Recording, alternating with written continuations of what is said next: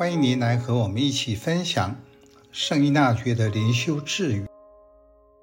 四月二十三日，你受的苦，无论是出于天主的旨意，或是因魔鬼得到天主同意而加诸于你的，你都要在天主内怀有克胜的希望。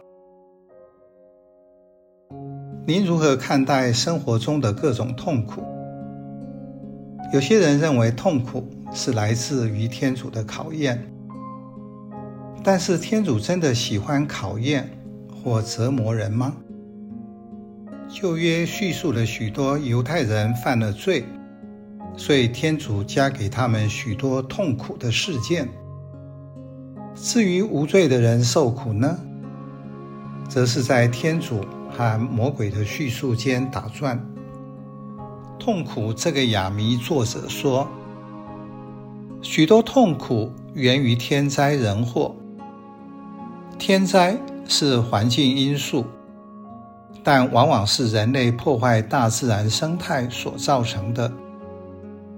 战争或饥荒是人祸，有信仰的人看出这是罪的后果，但是在痛苦中，却忽略了人在面对痛苦时可以持有的态度。对于所受的任何痛苦，要把胜利寄望于天主。因此，重点不是在痛苦是什么，而是你要怎么克胜一切的痛苦。你的希望是什么？天主不加给人痛苦，天主不创造痛苦。但是天主会容许痛苦，为什么会容许？那就是奥秘。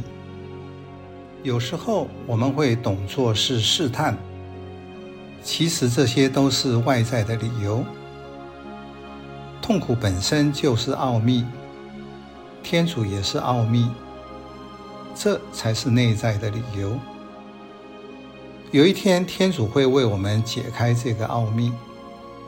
对人而言，有些痛苦是没有意义的，例如弃养小孩、性侵，这些是人为的，所以教宗宣誓要根除这些痛苦。教会要推动对儿少及弱势者的保护，我们要努力去做。初期教会就重视孤儿寡妇，特别服务这些人的需要。另外是提倡和平，就是要避免这些痛苦并消除它们。能够避免的要尽量避免，但是有很多不明原因是超过我们所能了解的。当这些来的时候，我们要想的是怎样克胜它，持续培养这种态度，就会在天主内怀有克胜的希望。